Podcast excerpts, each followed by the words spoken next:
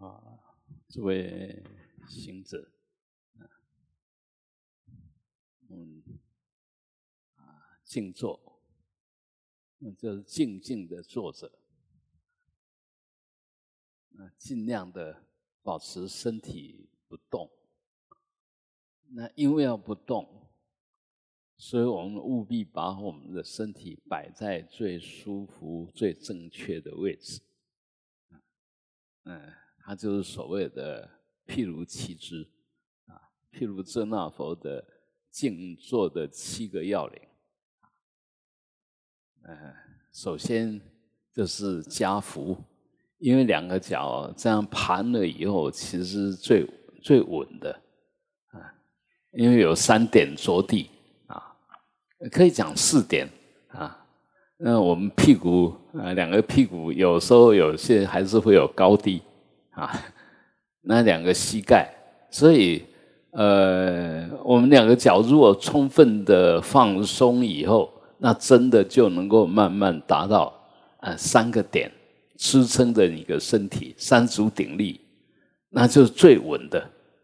但是现在我们脚还没有那么的柔软，所以难免啊，那个左右还是会有一点点倾斜。因为比较紧的那一只脚，它可能会离开地，那这时候怎么办？就是拿一个呃软的毛巾啊，还是什么折一折，把它垫着，啊，务必要呃这个弄了以后，让我们感觉就三组三点，它都着地了，这样做起来才会很稳。那你慢慢的练，慢慢的练，练到最后两脚都松了以后，自然就是一盘腿，它就是最稳的状态。那也不是一触可及啊，不可能说啊一开始修，然后就可以达到那么稳定的状态，也要慢慢的调，慢慢的调。所以所有的事都是因缘，你还达不到那个条件的时候，你就是没有条件。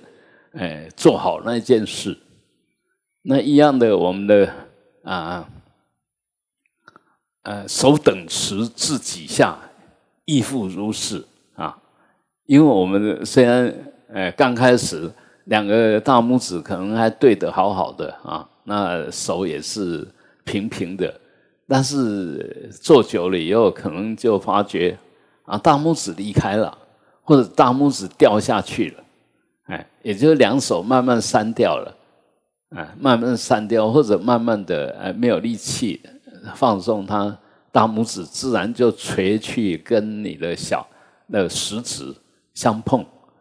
那我们知道要领是等持，所以如果发觉两个手离开了，你就轻轻的再把它扣回来；如果发觉大拇指掉下去了，你就轻轻的再把它抬上来。但是不要不要变成撑上来，不需要哈，什么都是要呃恰到好处啊。那为什么他这么规定？那个就是最好的姿势。哎，你也慢慢会发觉，哎，好像太松了哈。太松不仅仅是一种生理状态，也是一种精神状态。当你发觉两个手啊莫名其妙啊离开了，其实这时候就是你的绝招啊，已经有一段时间失去，你没有发觉到，所以这个都要慢慢的、慢慢的去调，慢慢去训练，慢慢学习，慢慢调整啊。接着呢，就极直肩章，刚刚那个手等持自己下。哎，再稍微说一下，就你很自然的呃放下来，它几乎也会就呃放在你的那个呃脚脚掌上面，轻轻的就放着，然后往里面轻轻的拉，拉就是让你的小指头轻轻的碰着你的腹部啊，不要离开啊，也不要悬空。因为那样子对放松都会有障碍啊，那离开的话也是很容易就昏沉掉了。那这这个轻轻的拖着你的腹啊，就不是拖了碰触着哈，那事实上也对我们的气的运作啊也会比较收摄。好，那极值呢？你会发觉一坐里面，其实你的脊椎它会有变化的，慢慢可能松掉了，有点驼背了，啊腰跑到后面去了。这时候也是一样，就是你的绝招已经失去了，那份绝招失去了。这时候你发觉到，你再轻轻的把它挺回来，啊，这是用观察调整。另外一个就是我们身体里面它自动的调整。当我们气很充足、很顺的时候，它也会自然就把你撑起来，撑让你身体撑得很直。然后真的也是肩张，极直肩张，所以这个这个要领呢，这个口诀也是我们静坐的时候那最好的状态，所以我们就是随时要调整，按照这些要领，然后去随时调整啊，那随时看着，那如果离开了改变了，那我们就把它调回来啊，然后接着呢，头为辅。寒压喉结，哎，有时候我们也会太松，就开始打瞌睡啊。然后有时候太松，因为头尾腹还是有一点点些微的造作，但是这个造作呢，也是为了我们啊那个中脉可以容易观想，因为你如果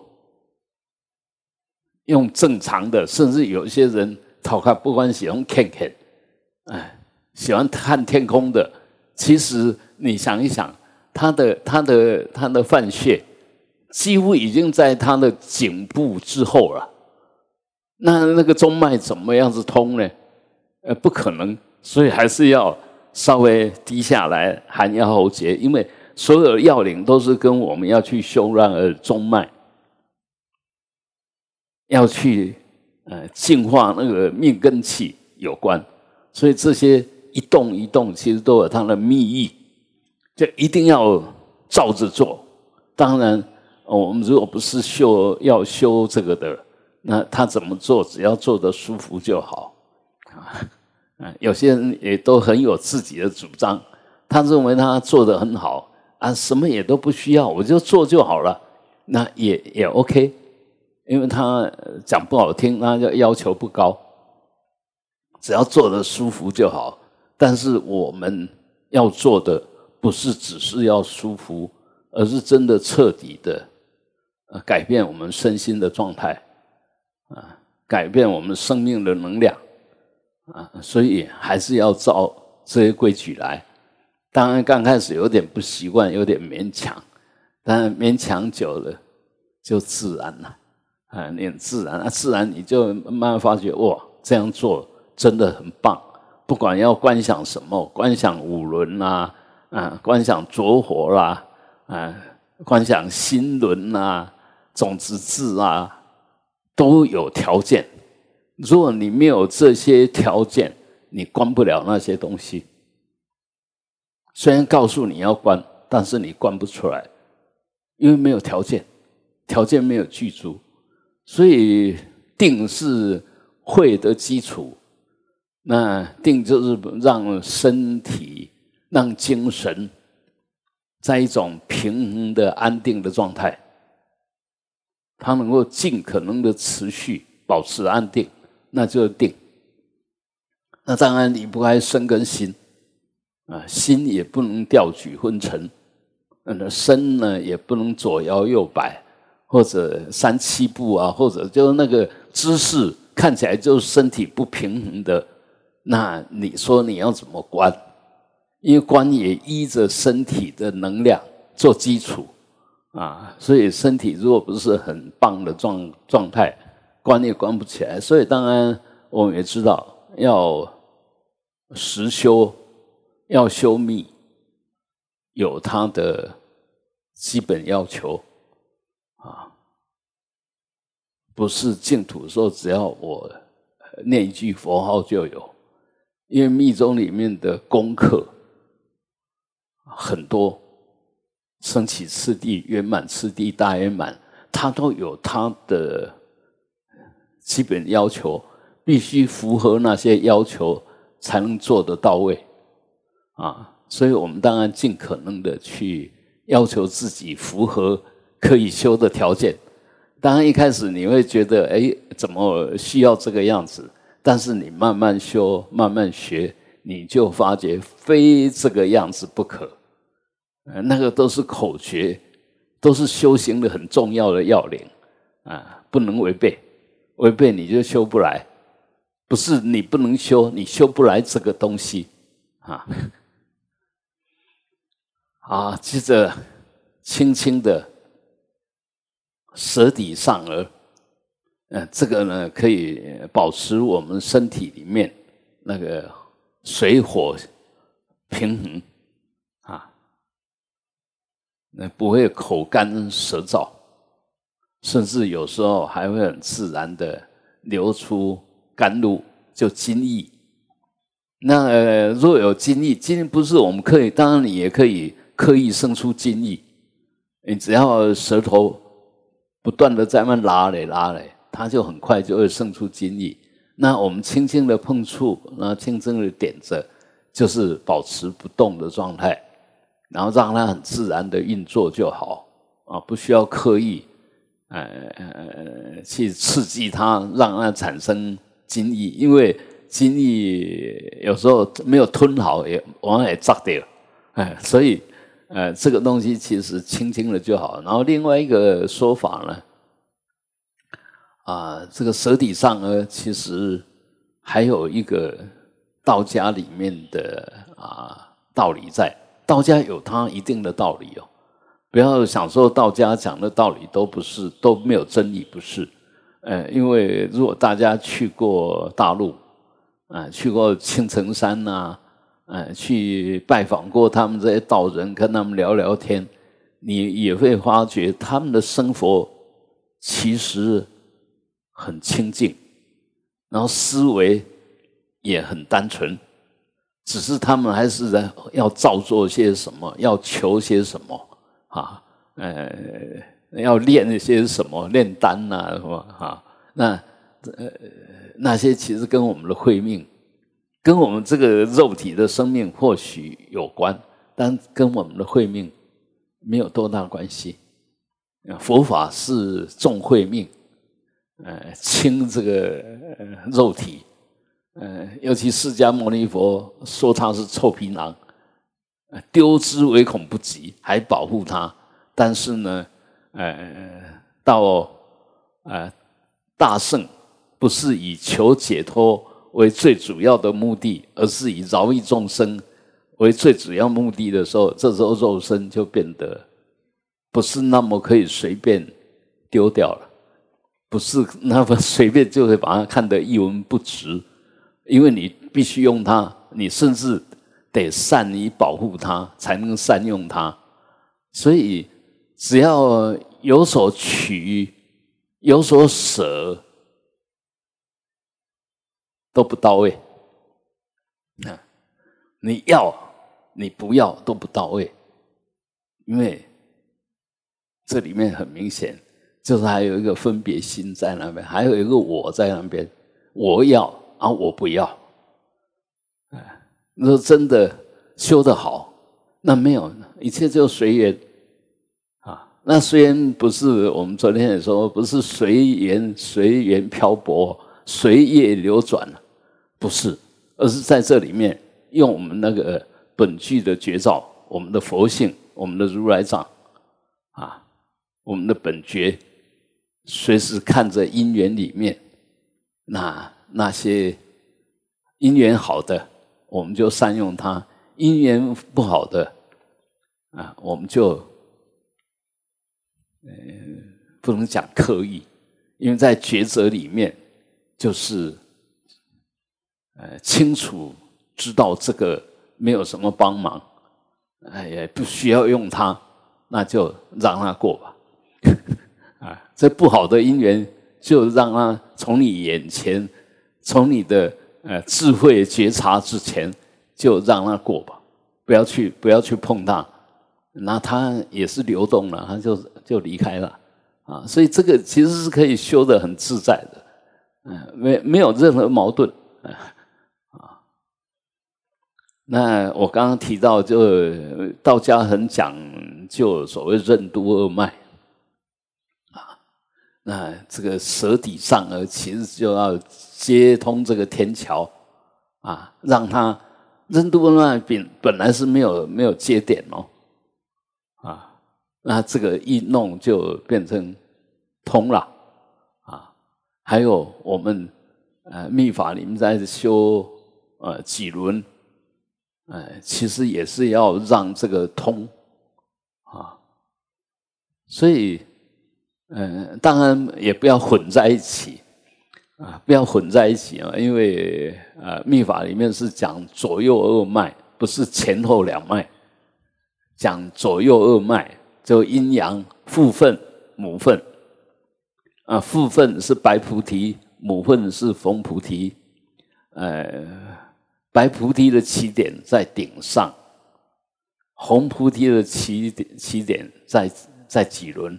然后不不同的位置，然后呃，我我们呃出生了以后，他就分呃上跟下，上面是父分，下面是母分，就上面是白菩提，下面是红菩提，然后到要走的时候死了，进入哎。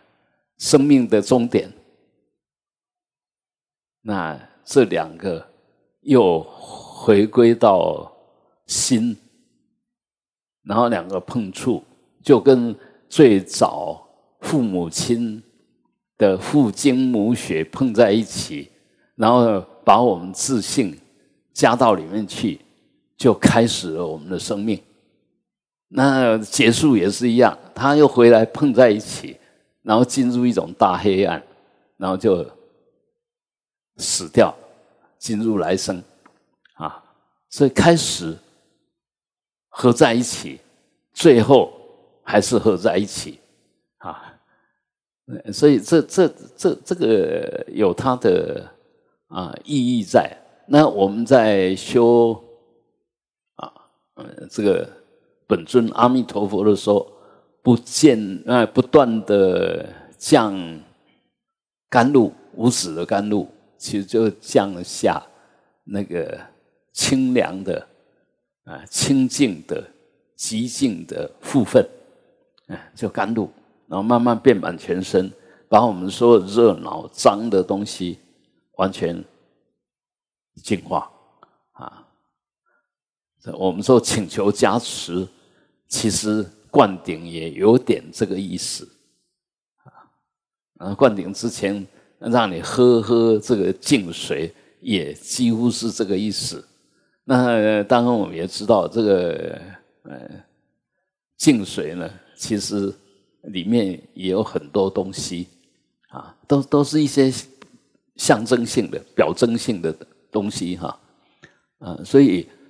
很多看起来好像都没什么，但是他做成这样子的仪式，或者这样子的那个过程，都有它的秘意在。啊，他不说，但是事实上里面是有它的意义的。那我们吃了也不晓得吃了什么，但是无形中已经受接受了那个那个意义的加持。就能量的能量的加持哈，好，那么接着我们眼睛啊，适宜的适量啊，就是让它很轻松。那事实上呢，我们说为什么说呃叫三分眼，就是呃张的不大，但是还是张着的，因为你如果做得好。其实也会无形中你会发现，哎，怎么我没有刻意，但是眼眼眼光就是这样子，嗯，眼光鼻鼻观心，心息相依，很自然。就是你真的放松了以后，然后又保持觉照，保持清醒，它就会是那个样子。那我们如果用意识，可能就不是那个样子。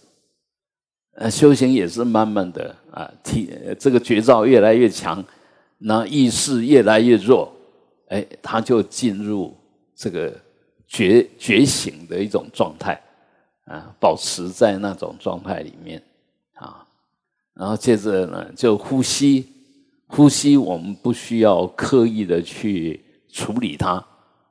那当然，你如果说没事干，哎，觉得我来看我的呼吸。调整我的呼吸也无妨，但是既然是个呃呃要去控制它，就难免有意识在。你若只是轻轻的看着啊，几乎觉察全身，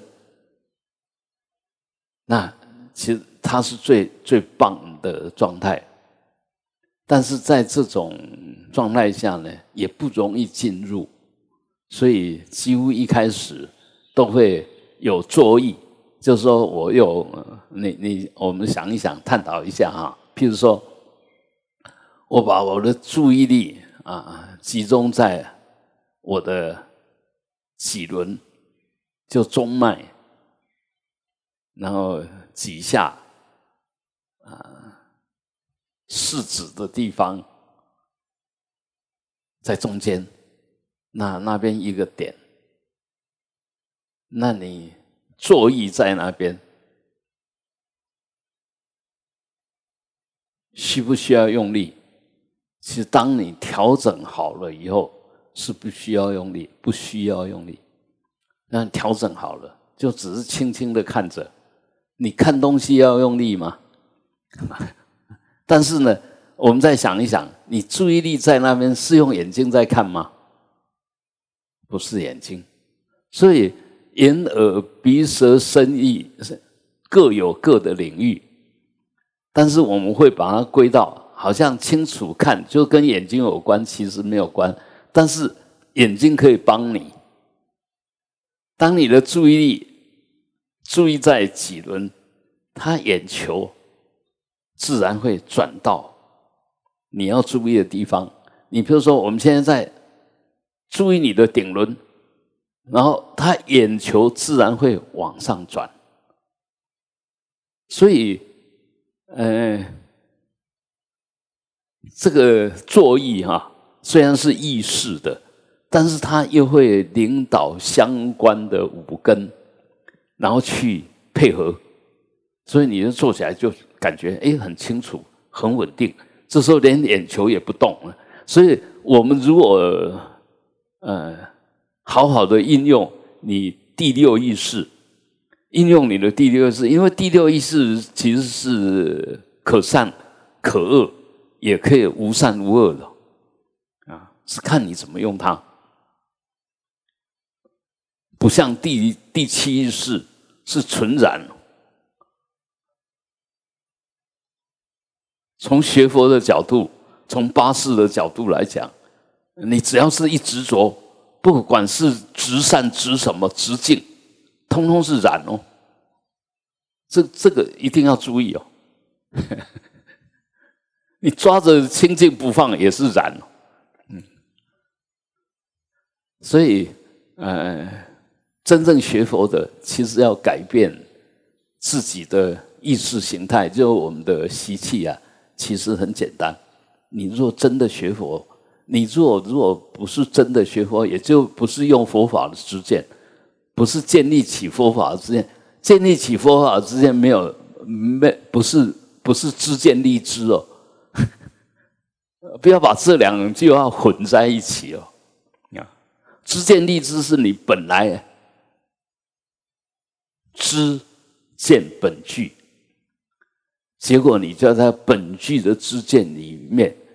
升起一个我能知我能见，这个叫知见立知，无名本啊，这这就无名那个根本啊，跟我建立佛法的知见有正确的知见，跟他完全不一样，但是又差一点点。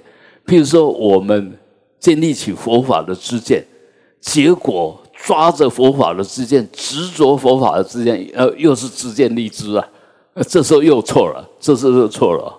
我们可以用佛法的知见，不断的改变我们错误的知见，但是不要执着，不要以为什么对，什么不对，而是透过这正确知见，一切性空，啊啊，来。改变我们，当我们意识里面认为有对有不对，有清净有染的时候，拿这个本来没有本来清净，既然本来清净，就终究清净。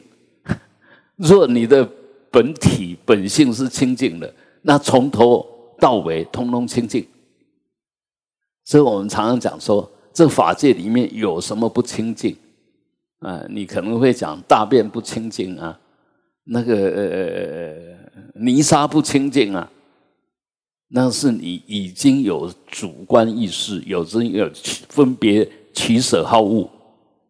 其实它没有不清净，它本身是性空的，它任何东西的性都是空，所以任何东西的体性都是清净的，没有任何一个东西是污染的，包括我们第七世。我执意识，体性一样空哦，但是我们已经把它当有了，它不空了，所以它变成污染的啊，不不是它真的污染，不是，所以到最后这个第七世，哎，也可以转成平等性质啊。如果它是真的是纯染的事，那怎么弄还是污染？事实上不是，没有任何一个东西是污染的，所以你的好恶。只是一种主主观的分别，不是真的。你认为静就静，认为呃脏就脏，不是。那当然，在我们的经验里面，啊，明明很脏啊，啊，比如在一在小孩子回来，看他脸脸上弄得脏兮兮的，那事实上他真脏吗？没有啊，因为你洗水一洗，他就脱了啊。它不是真的脏啊，只摆在你的小孩子的脸上，你认为脏啊？那个东西在那边呢，本来如是啊。这些泥沙啦，这些什么，它本来如是，因缘让它那个样子啊，没有什么性啊。所以，我们由这些之间慢慢就会脱离我们既定的那那个想法，什么好啊，不好啊，嗯。慢慢的脱离，因为所有都是因缘所现。这小孩子，当然我们在我们的经验，有些小孩子特别不乖，事实上也是条件使然。那条件就过去的业力，这小孩子来。就是不听话，啊，他累世几辈子都不听话的，是不可能来那变成一个听话的小孩子。那他也是因缘所生，他也不是自己愿意那个样子。有有时候你会觉得这个小孩子怎么这么难教，这么固执，会很生气。事实上，你生气，他比你更生气，他比你更生气，他也不愿意这个样子啊。你指责他，他也很生气啊。啊，所以很多东西我们就知道，其实当我们做不了主，我们当然就脾气就来了，啊，那个就不安定了。所以碰到这种事情，我们学佛的就要有智慧，知道他不是本来这个样子，他是经过一段时间的熏习变成这个样子，他习惯这个样子，不是他本来这个样子。那我们当然如果慈悲一点。就可以去提醒他，哎，这样子不好啊。那当然你要提醒他，也要看自己的分量啊。你跟他因缘不合，你讲什么他都不听啊，啊，就是他听不进去了啊。所以所有东西从这个地方，我其实是要讲的是那个因缘，那因缘的重要性啊，不是对跟不对啊，那。这样子的理解以后，我就哎，我们去做了然后碰到一鼻子灰，那你也不要难过，也不要觉得这个人怎么这么不讲理。我好心的劝你，结果你这样子对待我，不要。我已经做了我该做的，然后他怎么样是他的事，我怎么样是我的事。我怎么可以起一个好心要去牵他，就碰了一鼻子灰回来，我很难过，我生气呢？这这时候你就要检讨自己，你已经有定见，你已经有有所得，你以为这样是对的，你希望他听你的话，都对都不对都不对，呃，所以这这。这知道错在自己的时候，你就啊，对呀，放开吧，不要还在去计较那一件事。计较那一件事不是那一件事，是计较你怎么处理这一件事，完全不需要计较了啊，所以就放下了啊，不要自己锁自己。呃，比较我发现比较可惜是，有些人心地是很好，但是结果都不太好啊。不是他心地好错了，而是那个好的心地没有好的条件。啊，所以那个因是不错，那缘不好，所以因缘一加起来，就变成不定的、不好的。嗯，跟他相应了就觉得他很好，跟他不相应了就觉得他很差，就这样子。所以跟他相应了又是因缘相符吧，所以还是因缘没有是非。不要呃动不动就落到是非，在那边取舍，在那边对立，呃，完全没有意义。那我们修行，呃，透过这些理的陈述，其实是要让我们看到，我们当我们心里面在那边是非善恶一大堆，有道理没道理一大堆，谁对谁错一大堆，那喋喋不休，在那边不断的纷争的时候，这时候你要。如是来看待，你在干什么？啊，你想那些有什么意义？谁叫你想那些？谁叫你想那些？你自己让你自己想那些？你自己是什么？你自己是习气业力，你的习气业力，你的分别心让你想那些，而习气业力在哪里？习气业力依着无名而建立。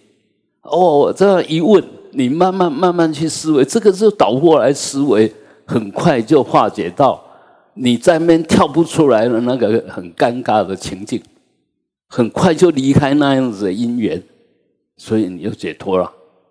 所以还是要思维修，不是坐在那边什么都不想啊。思维修不是在那边猛想无敌放矢。而是真有境，真有境界，真有对象，真有所缘境的时候，那所缘境往往不是外面的色声香味触法，而是你的妄念。拿你的妄念作为所缘境，哦，它已经出现了，然后我来分析一下它，来探讨一下它。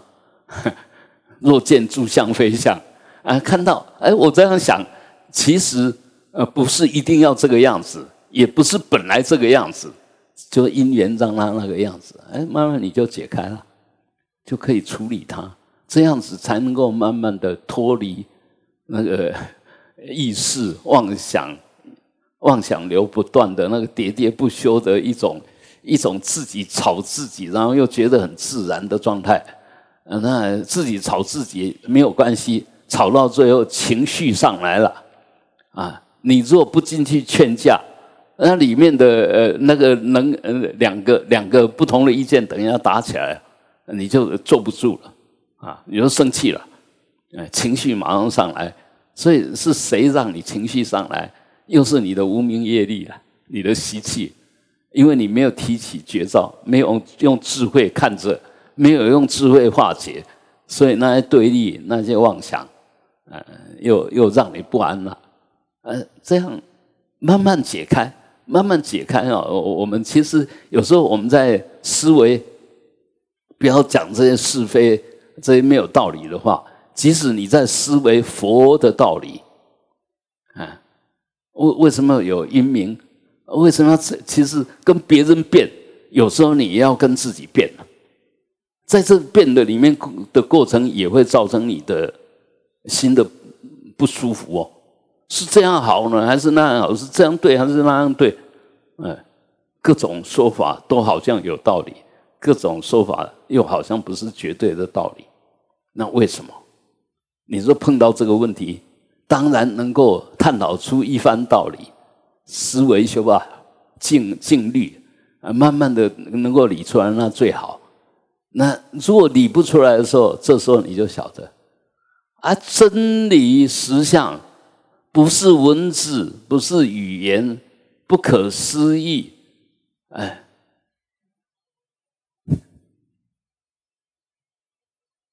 拿起了这个尚方宝剑，顿然就把那个游戏停下来了，哎，你又可以继续清清楚楚、了了分明的。觉察你的呃五蕴，又可以继续了！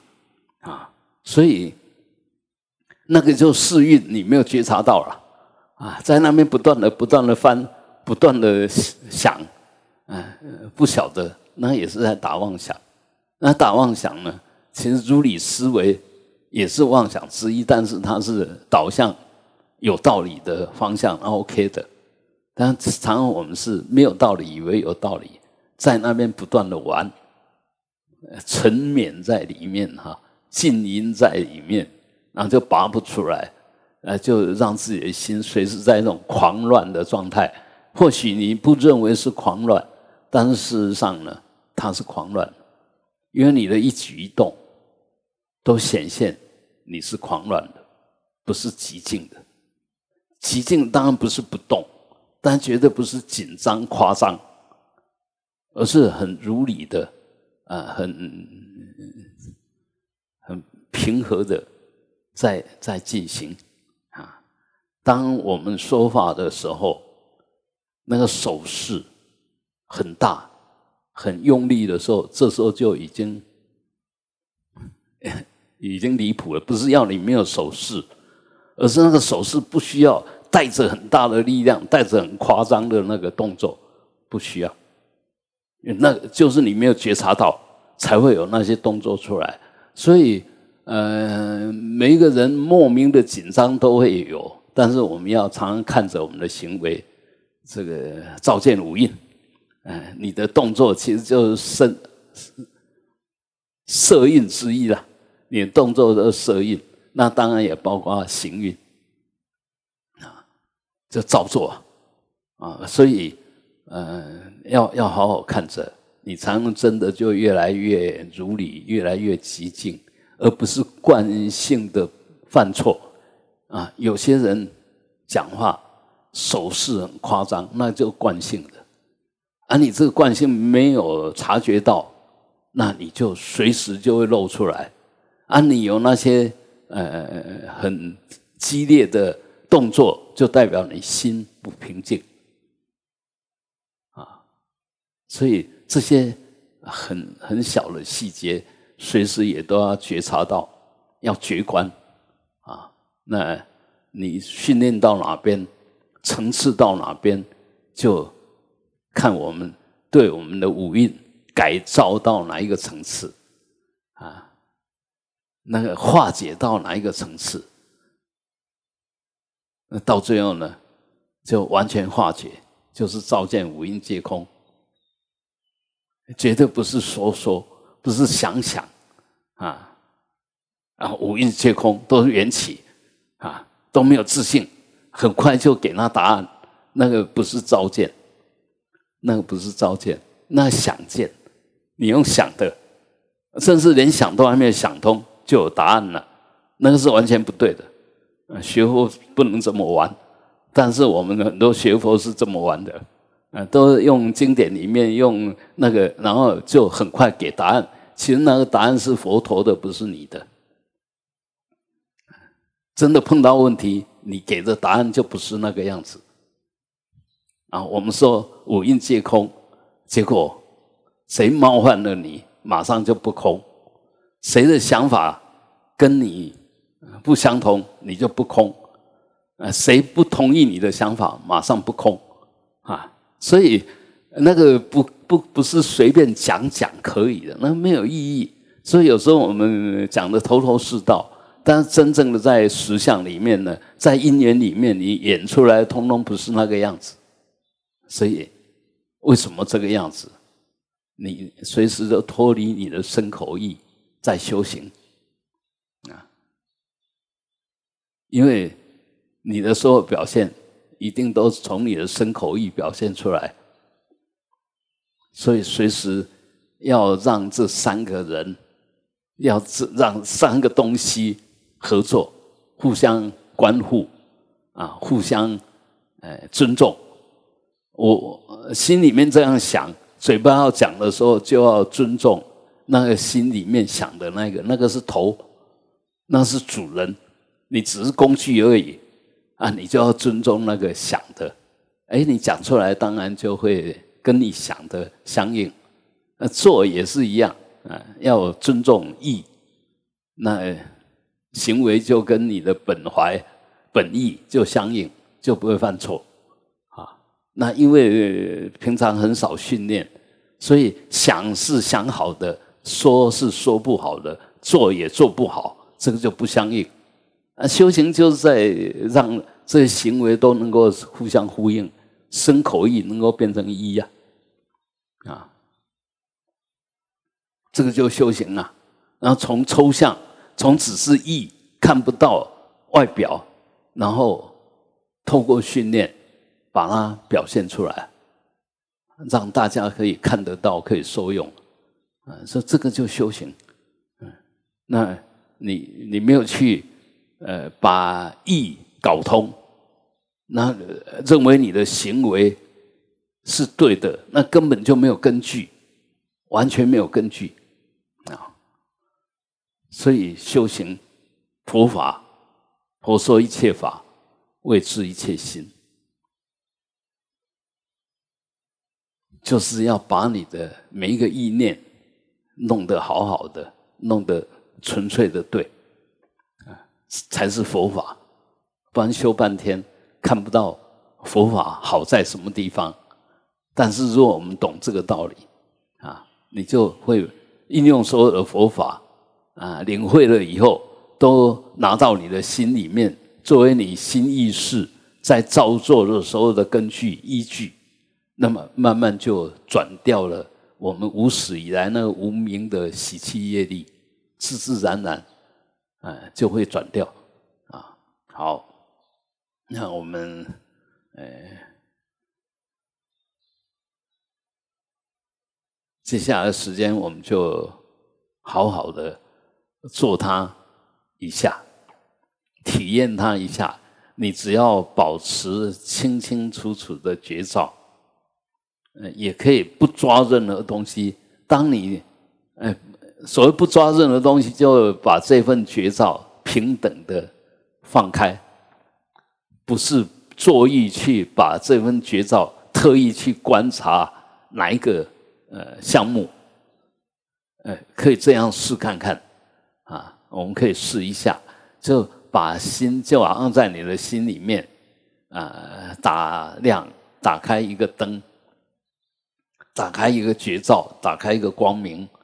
它很自然的照见相关的东西，那当然在这边我们的觉知啊，比如现在那个麻雀在叫，你当然可以听到，但不要被它带走。其实我们永远不会被被带走，是它来，不是我们去。你看到什么是它来，不是我们去；你听到什么是它来，不是我们去。所以没没有道理迷上去了，没有道理道理整个被他带走，啊，这个就失去了。我们是真的是主人，那些都是课程。当但是当你这个心一颠倒的时候，就忘了自己是主人，呃，变成被课程影响，啊，别人再怎么说你，那是尘。那是当下生、当下灭的一种因生，你不要抓着不放，不要被他激怒，不要，这很很简单。如果说那样子就把你激怒，就把你转了，让你完全不自在，那你算什么？你完全做不了主啊！你完全没有智慧啊！你完全一个坚固执着的我，一个把没有当成有的鱼痴汉呐啊！所以这些都要你不要想到它的严重，想到我的自尊到底在哪里？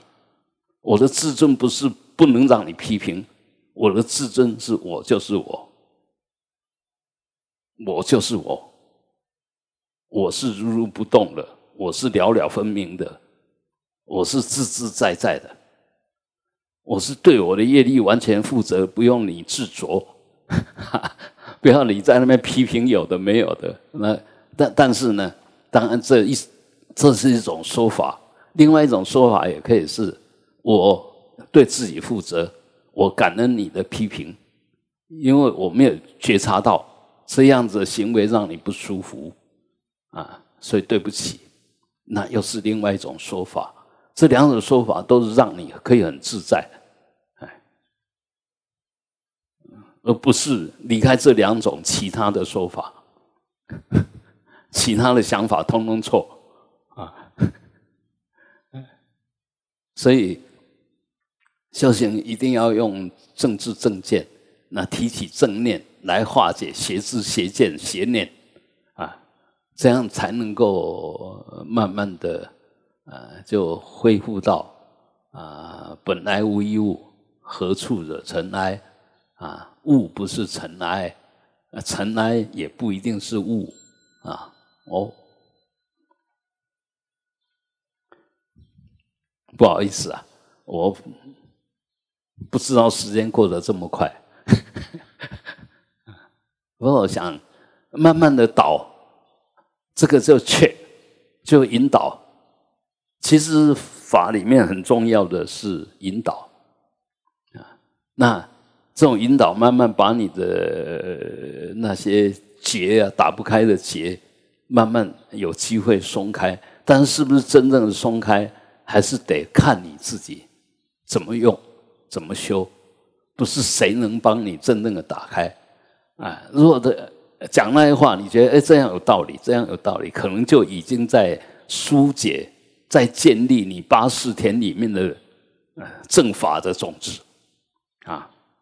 他他有这些种子，那碰到境界、碰到现象起现行，呃，他就对治了啊。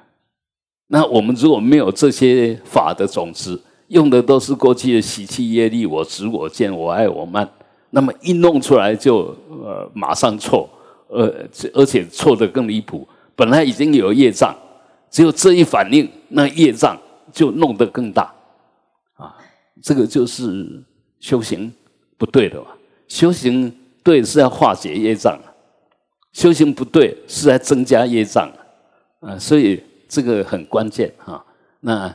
呃，增加业障，有我大概就，呃，在增加业障。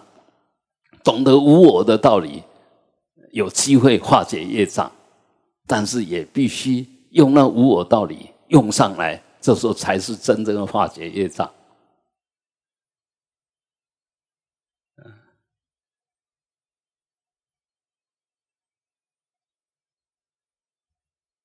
再占大家几分钟。我们还是用我们生活里面最常发生的，譬如有人对你不满意，那什么是无我？马上不要对号入座。他是在描述一个他不满意的人，你马上对上去叫对号入座，那就跟他吵起来。哎，你是会说他指桑骂槐，他明明讲的就是我。OK，他真的是在讲你没错，他就在讲你那个有我的那个人，那就讲你。你既然承认有我，那是不是有我执、我见、我爱、我慢？是不是应该被批评？啊，就是那样，那应该被批评。这时候就无我了。哎，他他指责是我，我也承认是我，但是我是应该接受批评的，而不是要去回水的，不是要去越吵越大声的，就这样子，就用无我，真正的用无我来化解啊，那个无我的之见呢，其实就不断的在你里面酝酿。什么是无我？就是不要有我的想法，呃，当下就无我了嘛，啊，不要对号入座。所以这个其实都佛法很妙的地方，但是我们常常就学了半天，法归法，我还是我，啊，你懂再多都不会拿出来用，总代多还是我执我见在那边，呃，代表你，啊，当下的那个意识心在代表你，所以你。怎么学怎么修就跳不出来啊！这个就很可惜。哎，我我们一定要很快的觉得，哎，关键出在什么地方，那你才能够很快的离开那个无名的业障啊！我们休息一下，把我们哎，假设有所得了啊，还是回向法界，嗡。啊，哼，这这三个音很妙，这三个音随时就要净化你的身口意，净化你的身心。啊，你念它，你就发觉啊，这有这么好，你为什么不常用呢？对不对？做好一件好事，嗡啊啊哼，哎，做好一件坏事，嗡啊啊哼，那个哼是忏悔，我做错了，希希望以后。不再犯，啊，呃，常常常用这个普贤王如来的的根本座来净化我们的身心。